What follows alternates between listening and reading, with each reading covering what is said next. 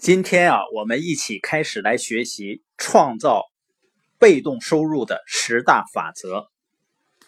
被动收入我们前面提到过，它也叫剩余收入或者叫不在职收入，就是指的你不工作的时候还能获得的收入，比如说利息收入、股票分红、房屋租金或者专利的收入。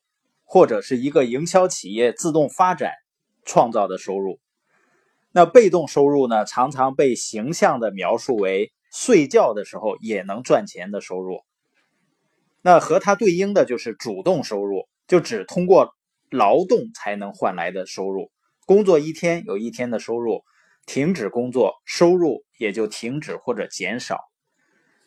我们前面讲的四个象限，左侧象限。雇员和生意人就属于主动性收入，而企业拥有人和投资人，他们就属于拥有被动收入的人。这里面还有一个词叫明智的不服从，就是打破一些旧有的规则，遵从一些能够帮助我们实现财务自由的规则。明智的不服从是什么意思呢？它是从导盲犬的训练项目中得来的词。导盲犬大家都知道，就给盲人在日常生活中带路的。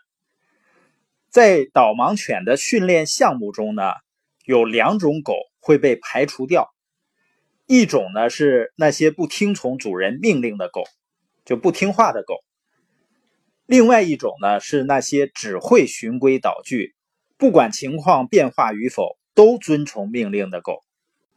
那你说了，为什么？遵从命令的狗还要排除掉呢？大家可以想象一下，你就知道为什么了。比如说，一个盲人和他的狗站在路边等待信号灯变化。当信号灯变绿的时候呢，这只狗就该引盲人过马路了。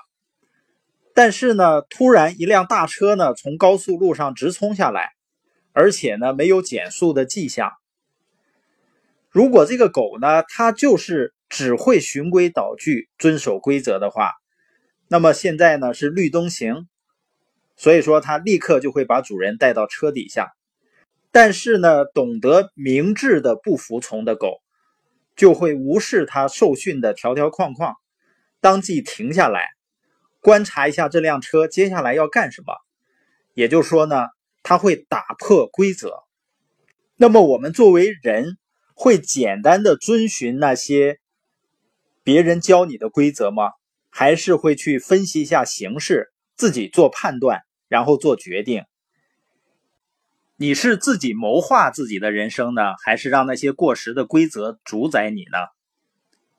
所以我们会提出第二个词，叫明智的不服从，千万别做循规蹈矩者。就像这本书的作者比尔·奎恩先生呢。他本来是大学教授，另外呢，他还是一个盲人。他的生活呢，一直遵循着忙着上学，然后拿学位、教书，拼命的写书，过着一个中产阶级的生活，而且有妻子，有自己的两个孩子。一般的人会觉得呢，对于一个盲人来说，这样的日子也不错了。但是，一次度假的场景呢，让比尔·奎恩忽然意识到。他已经丢失了梦想了。他和妻子决定呢，共同追逐梦想。但你想想看，比尔·奎恩呢，眼睛完全看不到，这个残疾是多么理想的借口啊！但是呢，他愿意为自己想要的去奋斗，不愿意像别人那样听任现实的摆布。他的残疾呢是很明显的。他虽然没有大多数人那样的视力。但是呢，他比大多数人都更有远见。我呢，以前是在国营企业工作，我爱人呢是在农行做团委书记。在一般人看来呢，这样的工作还是比较稳定、比较有保障的。但是我们内心真正想要的是什么呢？我不想让别人告诉我们明天要去哪里，要去做什么，要和谁在一起。我们只想自己掌控自己的生活，自己安排自己的时间。我们希望自己能够有更多的时间陪伴孩子成长，而不是把孩子交给别的人去看护。所以，我们需要去遵循新的规则，能够创造被动收入的规则。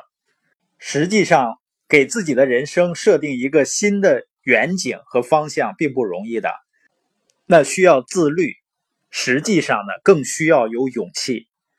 实现财务自由的旅程肯定是需要付出代价的，但是当我们真正体验到这种自由以后，我们会说，这个过程哪怕再重来一遍，哪怕需要再付出多十倍的代价，我们仍然会选择实现自由。这种自由就是时刻全面自由掌控的生活。行走天地间，走出自己的路，人生由自己来掌舵。